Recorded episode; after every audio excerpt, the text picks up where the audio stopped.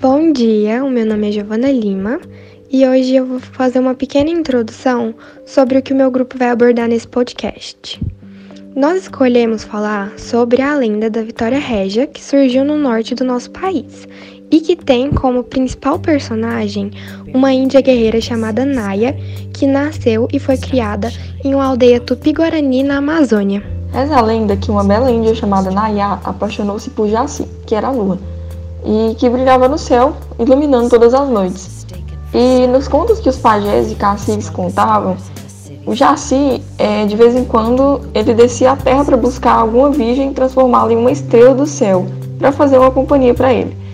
E a Naya, ouvindo aquilo, ela também quis criar uma estrela para brilhar ao lado de Jaci. Durante o dia, bravos guerreiros tentavam cortejar Nayá, mas era tudo em vão, pois ela recusava todos os convites de casamento e mal podia esperar a noite chegar, quando saía para admirar Jaci, que parecia ignorar a pobre Nayá. Mas ela esperava sua subida e sua descida no horizonte.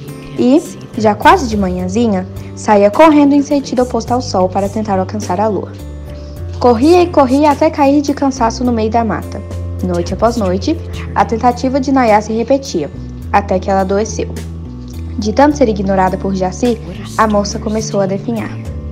E mesmo doente, em uma noite que o luar estava bem bonito, Nayá chegou à beira de um riacho, viu a lua refletida no meio das águas e acreditou que seu Deus havia descido do céu para se banhar ali.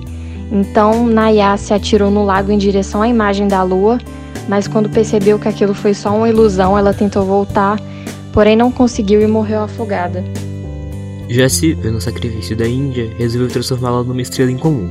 O destino de Nayá não estava no céu, mas nas águas, a refletir o clarão do luar. Nayá virou a Vitória Régia, a grande flor amazônica das águas calmas, a estrela das águas tão linda quanto as estrelas do céu, e com um perfume inconfundível, e que só abre as suas pétalas ao luar. Algumas curiosidades. Na língua tupi, a Vitória Régia é chamada de irupé. Já na língua guarani, a planta aquática é denominada uapé ou aguapé. Essa planta ganhou o nome de Vitória Régia pois os ingleses que deram o nome a ela fizeram uma homenagem à Rainha Vitória. Obrigada por ouvir nosso podcast e até breve.